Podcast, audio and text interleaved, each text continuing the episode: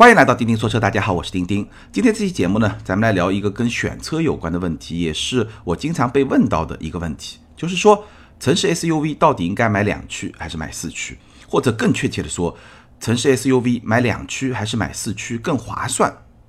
那什么是城市 SUV 呢？其实你要打开中国汽车市场的销量榜，你去看一看，排名前十的 SUV 基本上都是城市 SUV。比如说，我给大家念一念啊。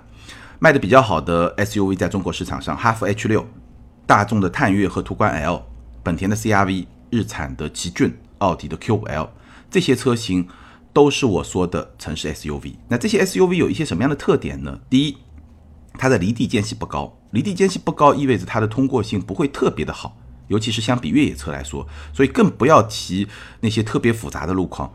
简单来说，通过性就不会特别的好。但这个是相对而言，如果你是在城市公路这种条件下，那它的通过性相比轿车肯定是会更好。但是对越野场景来说，其实它是不合适的。再有，它的接近角、通过角、离去角都不会很大，这三个角也是在很大程度上决定了一辆车的通过性。再有，它的悬架行程不会很长，所以应对一些复杂的越野路况，其实它是不行的。最后呢，它还是一个公路型的四驱系统，这就是城市 SUV 的一些特点。我给大家就其中一个点。列举一些数字，大家感受一下。比如说离地间隙这么一个点，奥迪的 Q5L 最小离地间隙一百七十九毫米，大家记住一百七十九。老款的丰田的 RAV4 是一百九十三，稍微高一点，但也不是很高。大众的探歌只有一百五十二，宝马 X3 是二百十六，哎，超过了二百。我们的参照对象是什么呢？沃尔沃 V90CC，一辆跨界旅行车，它的最小的离地间隙是多少呢？二百十毫米。也就是说，这辆跨界旅行车它的最小离地间隙都超过了像奥迪 Q5L 啊、老款的 RAV4 啊、探歌啊，包括我们刚才提到的很多款的城市 SUV。那你可以想象一下，这个城市 SUV 它就是为城市而生的这么一个定位是可以感受到的。只有宝马 X3 它的最小离地间隙超过了沃尔沃 V90CC，大概是这么一个状态，大家可以感受一下。而且还有一个特别有意思的现象是什么呢？我刚才提到的城市 SUV 中的大多数。它官方并不会公布离地间隙这么一个数据，这一点其实就非常非常说明问题。所以说，所谓的城市 SUV，它的定位就是为城市、为公路而生的。这类车型呢，它会拥有比较大的空间，所以实用性会比较好。然后它的坐姿会比较高，视野会比较好，而且乘坐体验也会比较好。但这个乘坐体验好呢，不是说它特别的舒服，一定就比那些大轿车更好，而是说它的坐姿更高，所以。可能有些用户会比较喜欢这样的乘坐体验，尤其是老年用户。老年用户可能坐到轿车里面，对吧？进去的那种状态，包括说坐下来整个坐姿比较低的状态，就不是特别的舒服。但是坐 SUV 显然就会更舒服一点，这是这些城市 SUV 的一些特点。但是本质上来说，他们并不是为越野而生的，这个是它定位上的一个非常明确的这个点，大家是要搞清楚的。那如果说我们把整个市场上所有的越野车 SUV 来做一个分类的话呢？大体可以分为两类，但如果你要再细分呢，我觉得也可以分为三类。第一类呢，就是我们所说的越野车，比如说丰田的兰德酷路泽、陆巡，对吧？普拉多，包括说三菱的帕杰罗，或者更加有个性一点的牧马人啊、奔驰的 G 啊，那这些车型呢，就是越野车，他们是可以开着去越野的。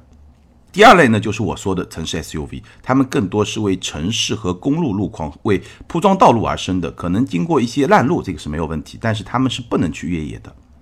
那第三类是什么呢？第三类我觉得也可以归为城市 SUV，或者呢，你可以认为它是介于越野车和城市 SUV 之间的一类 SUV。比较典型的例子，比如说是奔驰的 GLE，包括说更早的 ML。我们聊 G L E 的时候说过，M L 这个车系最早诞生的时候，其实它是跟吉普有很多技术的渊源，所以这辆车奔驰对它定位的时候，还是赋予了它相对比较强的越野的性能。但这个是相比城市 S U V 来说，或者呢，你可以说赋予了它一定的越野的这种能力。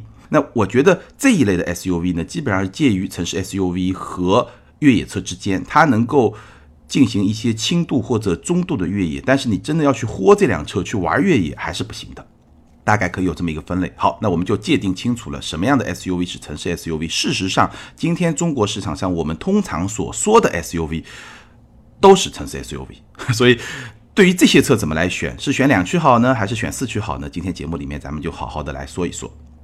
那我先给大家解释一下我刚才提到的一个概念啊，就是说公路型的四驱。严格来说呢，公路型的四驱它不是一个特别严谨的概念，它只是我的一个说法。只是我觉得能够更好的帮大家去理解这么一个事物的这么一个说法，它不是一个特别严谨的概念。那这些公路型的四驱有一些什么样的特点呢？大部分的公路型的四驱，首先它的动力分配的幅度是比较有限的。比如说，如果是一辆基于前驱的四驱车，那它的动力分配一般是前轮可以最多分配到百分之一百，后轮是百分之零。然后呢，后轮最多可以分配到百分之五十，这个时候就是五十比五十。这个时候呢，它后轮是没有办法分配更多的动力的。我做大部分的这种公路型四驱都这样，动力分配。第一点，前后的分配幅度是有限的，而且它的左右轮呢是不能分配的，通常情况下都是不能分配的。而且呢，它的四驱系统是不能锁止的，就是说不能说我强制就是五十比五十。我说大部分啊，不是绝对，有些是可以的。所以本质上来说呢，这类公路型的四驱它不是为越野脱困而生，它更多是用来提升公路驾驶的稳定性，尤其是在一些湿滑路面啊、雨雪天气啊，包括说一些操控的表现，在某种状态下用四驱系统，它的操控的极限会更高，或者说它在出弯的时候能够更早给油，或者说它在一些操控的条件下，它的表现会跟纯前驱或者纯后驱会不太一样。但整体上来说，他们都不是为越野而生。你可以把这类四驱系统看作是类似于轿车使用的四驱系统，可能会有一点差别，但是它们实际的作用和功用其实是差不多的。再结合上我刚才说的城市 SUV，大部分离地间隙和三个角都不是特别的大，所以呢，其实这一类的 SUV 它并不适合越野的场景。它整个产品的各方面的技术形态都决定了这一点。好，那我们把这些捋清楚了以后呢，我们再来分析一下，对于城市 SUV 而言，两驱和四驱它各自有什么样的优势和劣势。好，我们先来说四驱。那四驱的优势是什么呢？四驱的优势大概有这么几条：第一，应对雨雪恶劣天气时的稳定性会更好一些，但是呢，这个作用其实是非常有限的。相比之下，轮胎的作用会更大，而且呢，一个人拥有非常好的驾驶习惯也非常非常的重要。第二。它会有一定的轻越野的能力。所谓轻越野的能力呢，其实就是走一些烂路的能力，相比两驱车会更好一点。但是这个优势同样是非常非常有限的，因为你到底是不是拥有一个轻越野的能力，主要还是取决于你的底盘的高度，你到底是不是能够通过嘛？通过性怎么样？还有一点呢，就是我刚才说的轮胎还是很重要。你匹配上一个比较好的轮胎，比较适合走烂路的轮胎，或者说四季胎。全路况胎，那你的整个表现就会更好一点。还有一点呢，就是爬坡能力。爬坡能力呢，四驱在某些特定的场合下比两驱是会更有优势的。为什么呢？因为尤其是跟前驱车来比，你想象一下，一辆车在爬坡的时候，其实车身的大部分的车重会压到后轮上。那这个时候呢，如果你是个前驱车，那前轮本身它承担的车的负荷就会比较小，本身它的抓地力就会更差。这个时候呢，它爬坡可能会受到一些影响。但后驱就没有问题。那如果你是一个四驱的话呢，当然就会更好一点。这个大家是不是还记得上一代汉兰达有过爬坡门？我记得上一代汉兰达应该是二点七自吸那个车型。哎，在爬一些相对比较陡坡的时候，就会爬不上去。那这个就是因为它是一个前驱，而在比较大的坡度的前提下，它整个前轮的抓地力就会变得很差。如果地面的附着力再不是很好的话，爬坡能力就会有一些影响。这个是四驱比两驱会更好的一个地方。但是呢，毕竟这么一种使用的场景还是非常非常有限的，大部分用户可能都不容易遇到这么一种使用的场景。最后呢，四驱相比于两驱来说呢，它的操控是会有所提升的。相比之下，四驱的操控极限会更高一点，但是呢，这个又是一个悖论。为什么呢？因为城市 SUV 你可以认为它本来就不是用来操控的。为什么呢？因为它重心高啊！我在节目里面说过很多次，从操控的角度来说，重心是一个非常非常重要的影响因素。重心的影响因素远远高于四驱对两驱的这么一个影响因素。所以你既然要开一辆 SUV，那对于绝大部分的 SUV 来说，我觉得你对操控应该就没有特别特别高的要求。从这个角度来说呢，四驱的优势也就没有那么的明显，或者说它有优势，但是价值也就没有那么的高。那我们刚才说了四驱的这些优势，其实有，但是呢，相对来说都是比较有限的。那它的劣势是什么呢？第一，油耗更高，这很容易理解，因为动力你要从一个轴传到另外一个轴，传递的过程中它肯定是有一些能量的损失的，对吧？所以效率相对来说就会比较低，这个油耗就会比较高。第二呢？因为有了四驱系统以后，整个车身的重量就会变得更重，所以呢也会带来油耗比较高这么一个结果。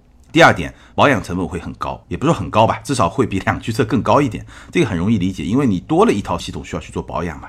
再有呢，动力会稍微的差一些。为什么动力性会稍微的差一些呢？因为车身更重嘛，多了一套四驱系统。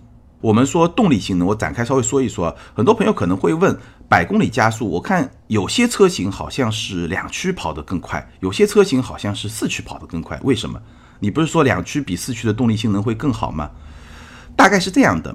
简单来说啊，不是特别准确，比较粗放的来说啊，动力比较好的车四驱会比较快，动力比较一般的车两驱会比较快。为什么呢？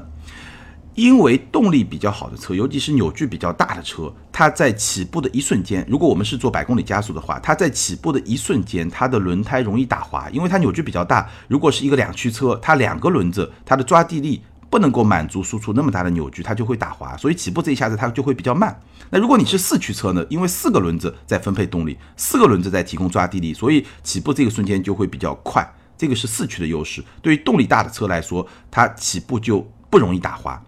那两驱车的优势是什么呢？车身更轻嘛，我刚才说了，对吧？车身更轻，你加速肯定就更快。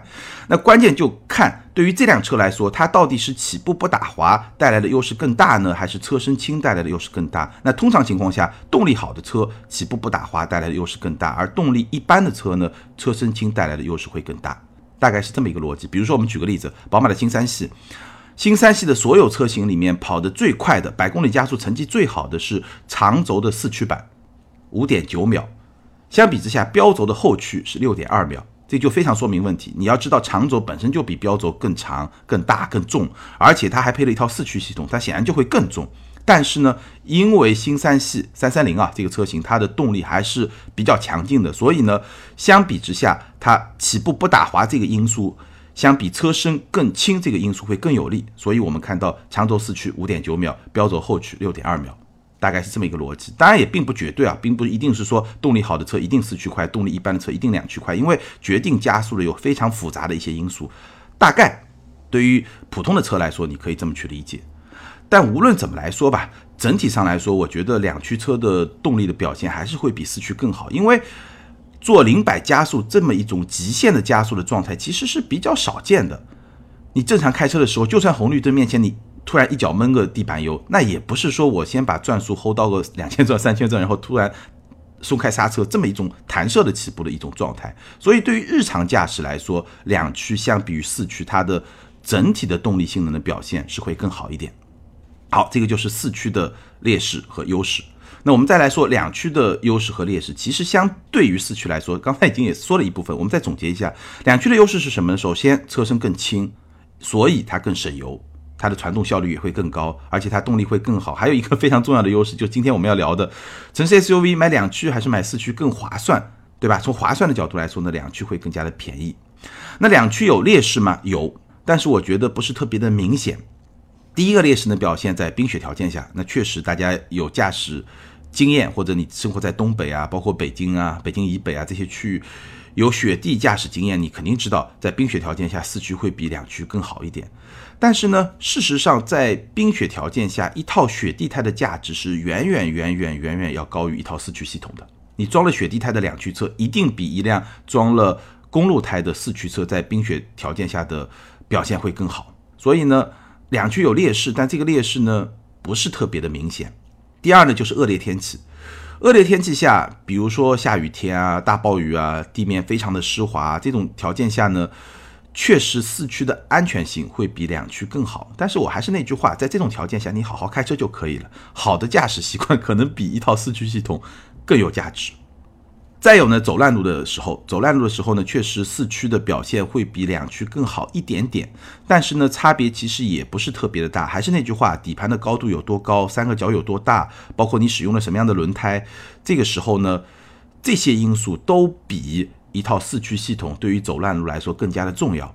而且呢，如果这条路对于一辆 SUV 来说，它只有四驱能够通过。两驱车就通不过，同样一辆城市 SUV，只有四驱能通过，两驱就通不过。那么这么一条路，我觉得它其实已经不适合城市 SUV 去开了，因为四驱它就算能通过，也是已经比较勉强的一种路况了，就已经有一些越野性质的这种路况了。这种路况其实本质上它并不适合城市 SUV 去开。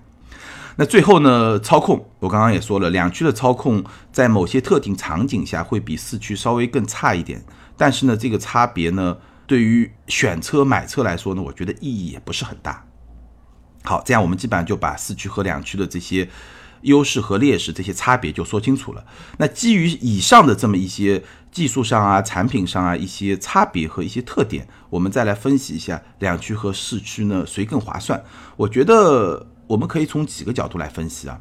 首先呢，我们需要考虑的是你的用车的需求和环境。如果你经常要跑烂路，就是你经常要经过一些非铺装道路，经过一些轻度越野的道路，那我觉得呢可以考虑四驱。但是，请你不要忘了，城市 SUV 不是用来越野的，你一定要自己能够把握出这个度，不要去跑那些真正的烂路或者真正的越野道路，这个绝对绝对是不行的。第二呢，对于北方地区的用户来说，对吧？如果说东北的用户雪季是时间比较长的，那对于这些用户来说呢，我觉得四驱有一定的价值，但也不是必须的。相比之下，冬季胎会更重要。如果说你家里对吧就有车库，或者说你就常备了一个冬季胎、雪地胎，你到了那个么每年有那么三四个月、四五个月雪季的时候，你就换上冬季胎、雪地胎。那在这种前提下，其实四驱不是必须的。但如果你预算足够，对吧？雪地胎加四驱那肯定是更好。但是如果你预算比较有限，你比较追求性价比的话，那我觉得冬季胎、雪地胎的价值远远高于四驱系统。四驱是可有可无的，可以不选，选是一个锦上添花。但冬季胎、雪地胎这个是雪中送炭，大概是这么一个关系。对于北方用户来说，那如果你是在像北京附近的这么一个区域，冬天呢可能会下雪，可能不下雪，下雪比较少，所以呢。你可能不会常备一套雪地胎或者冬季胎，对吧？没有这个条件，也没有这个车库放嘛。对于这些用户来说呢，我是觉得如果有条件，反而可以买四驱，因为如果你冬天偶尔下雪的条件下，你又不会去备这些专用的轮胎，那你要应对一下的话呢，四驱的价值反而会比东北专门要换轮胎的这些用户来说会更大，因为你就是一年可能就一个礼拜、两个礼拜，对吧？开车小心一点，有个四驱相对来说好一点，也是 OK 的。除此之外呢，一方面你注重实用性，需要一辆 SUV，不想要一辆轿车；与此同时呢，你又对驾驶有一定的要求。对于这些用户来说呢，我觉得也可以考虑四驱，但是仅限于部分品牌的四驱。比如说我们聊过的讴歌的 RDX，RDX 的四驱是非常有特点，它能够营造出一种类似后驱车的一种驾驶的感受，同时呢，整个的。操控的平衡性啊、安全性啊、应对不同路况的这种能力也会更强一点。那这种四驱系统呢，我觉得对于你既要实用性，哎，又对驾驶有一定要求的用户是可以去选的。但是呢，可能只有少数一些品牌它的四驱系统才能够提供这种两面兼而有之的这么一种能力。但大部分的城市 SUV 的四驱其实对驾驶的帮助是非常非常有限的。那除了我刚才说的这些用户之外，我觉得。大部分的用户，超过百分之八十，甚至超过百分之八十五的用户，选择一辆城市 SUV 的话，两驱更划算。从你的用车需求，从你的环境的角度来说，两驱更划算。好，我们再从价格和性价比这个维度来分析一下，到底是两驱还是四驱更划算？我们举几个销量还比较好的例子来给大家分析一下吧。比如说探歌，我找到了探歌的二八零 TSI 两驱豪华和四驱豪华这两个车来比一下。两驱豪华官价是十八万五千八，四驱豪华官价是二十万三千八，差了一万八，配置基本上相当，一套四驱系统一万八，两个字不值，超级不值。所以如果你要买探歌这个车，我强烈推荐你买两驱，不要买四驱。CRV 二四零 Turbo 两驱风尚二十万三千八，四驱豪华二十一万三千八，差了一万块钱，四驱呢还多了一个前排的座椅加热功能。别的配置基本上是相当的，也就是说，四驱比两驱贵一万块钱，除了多一套四驱系统之外呢，还多了前排座椅加热。那我觉得对 CRV 来说呢，还行，这款四驱车还行，因为一万块钱，对吧？四驱加前排座椅加热，尤其对北方的一些用户、女性用户来说，前排座椅加热本来也是挺想要的一个功能。那再加上一个四驱，一万块钱还行。但是我不会考虑，一方面呢，我毕竟生活在南方，可能对座椅加热需求没有那么大；第二方面呢，我还是觉得 CRV 的四驱和两驱其实本质上并没有特别的差别。但是呢，相比探歌来说呢，我觉得它还是比较实惠的这套四驱系统。汉兰达 2.0T 两驱豪华二十八万九千八，四驱豪华二十九万九千八。差一万块钱，配置相当。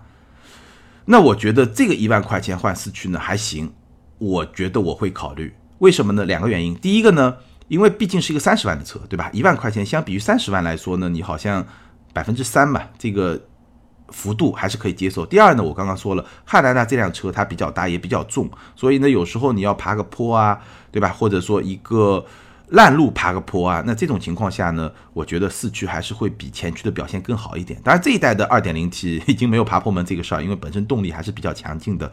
但是综合上面这两个因素呢，我觉得我还是会去考虑汉兰达的四驱版本。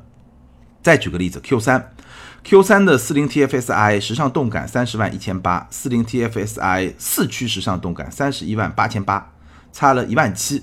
四驱和两驱，那除了这套系统之外呢，又多了一个 B N O 的音响。那这套 B N O 的音响单独选配的话是六千，一万七减掉六千，那相当于四驱系统是一万一。那你说值不值呢？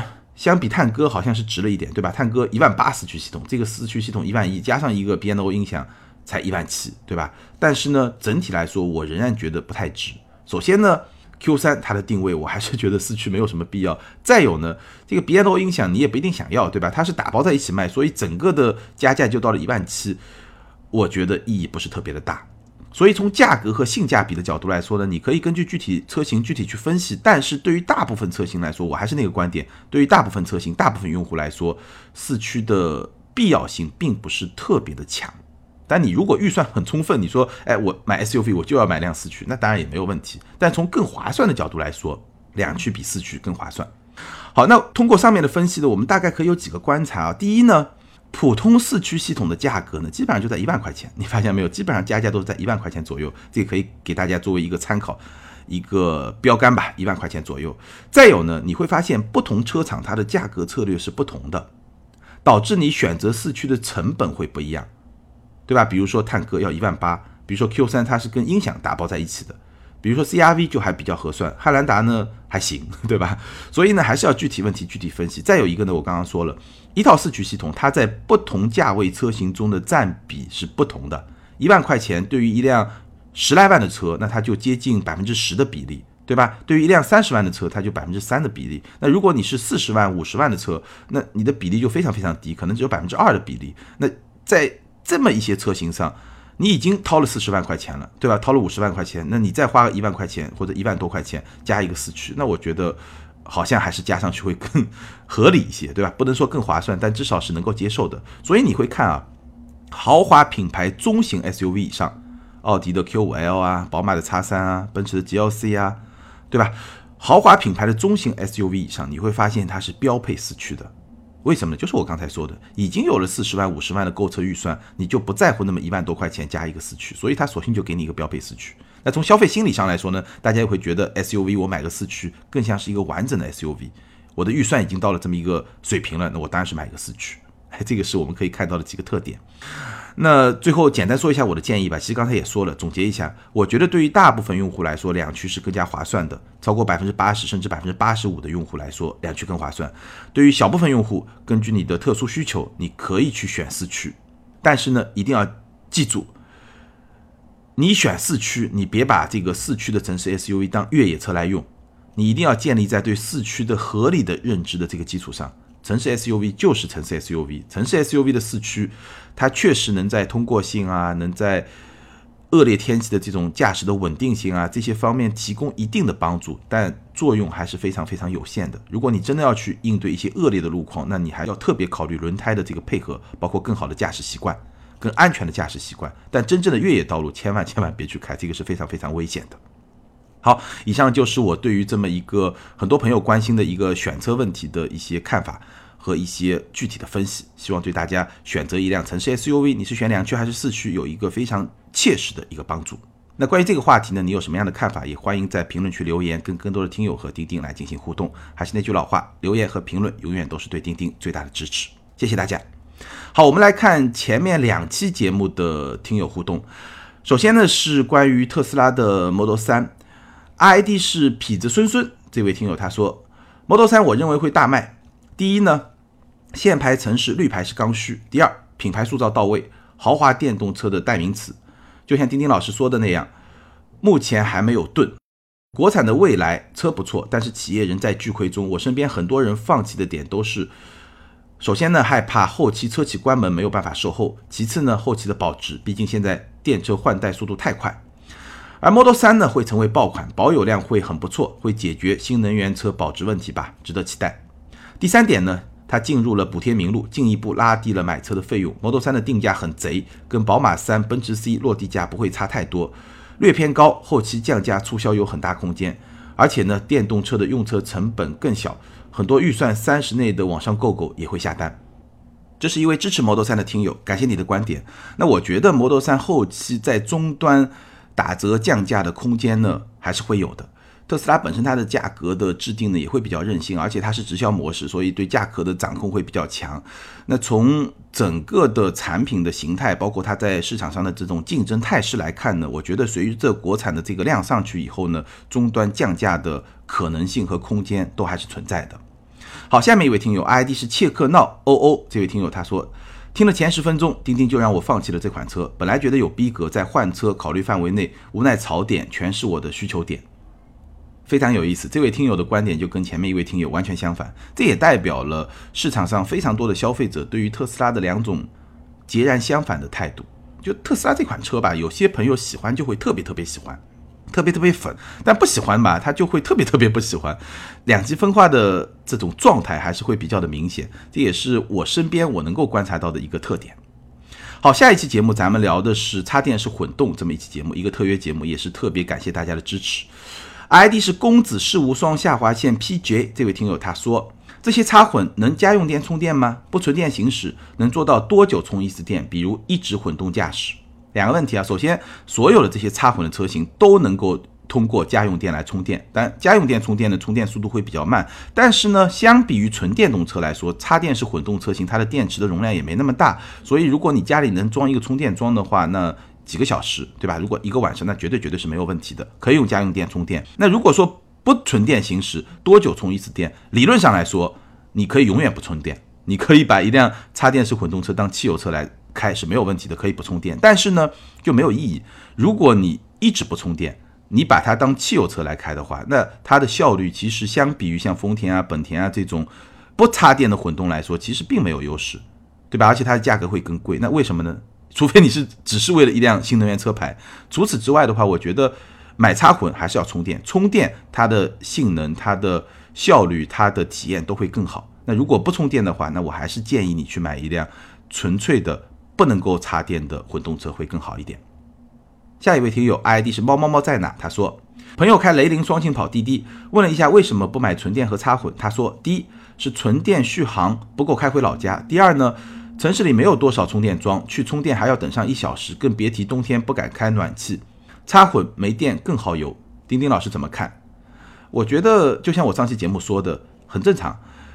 插电也好，纯电也好，它的购买是有一定的条件和场景的。比如说纯电，我说过家庭第二辆车，家里要有充电桩，对吧？那插混其实也一样。插混，我觉得虽然说家里有没有充电桩不是必须，不像纯电那么必须，但是呢，我觉得最好还是有充电桩，这样你充电更方便，能够把插电的优势给发挥出来，对吧？那如果你是跑滴滴的话呢，这个就看情况了，因为。对于插电来说，你要跑滴滴，你如果每天都在跑，始终都在跑，就是一个专职司机的话，那确实大部分情况下你还是在用油嘛。那这个时候普通的混动显然比插电混动优势更大，而且它更便宜。如果你恰好是在一个不限牌城市，对吧？不像上海啊，有些城市它是限牌，那你只能买一个插电才能有车牌嘛。那情况不太一样。所以现阶段买纯电也好，插电式混动也好，它并不是适合所有人，它还是有一定的条件的。要能够去满足你的用车的需求和环境，毕竟，比如说我们说插电式混动，它的价格相比于普通的汽油车，相比于普通的混动车，还是明显会更高。那你需要有特定的需求和特定的好处，才能够帮你去弥补掉这些价格上的差距。其实几年之前，普通的混动价格也会明显的更高，但是呢，这两年通过大量的这个车型来分摊成本，现在丰田也好，本田也好，基本上可以把普通混动车型的价格做到接近汽油车的价格。那这个时候呢，就适合绝大部分用户去买了。那插电混动呢，暂时还没有到这个阶段，所以呢，严格来说，它还是会挑用户的。好，感谢所有听友的留言，也欢迎这四位听友把你们的联系方式通过个人微信号全拼的钉钉小买家留给我，你们将获得的是由途虎养车网赞助的美孚一号经典系列小保养体验券，价值四百五十元。那具体的领奖方式呢，可以参考咱们每期节目的简介。好，更多精彩内容，欢迎关注我们的微信订阅号“钉钉说车”，在那里你可以看到我们更多的视频节目。也欢迎你通过新浪微博钉钉说车钉钉来跟我进行交流和互动。那新听友呢，可以点击一下咱们的订阅，这样的每次节目的推送你都可以接收到通知。好，感谢大家的支持和陪伴，咱们今天就聊到这儿，下回接着聊，拜拜。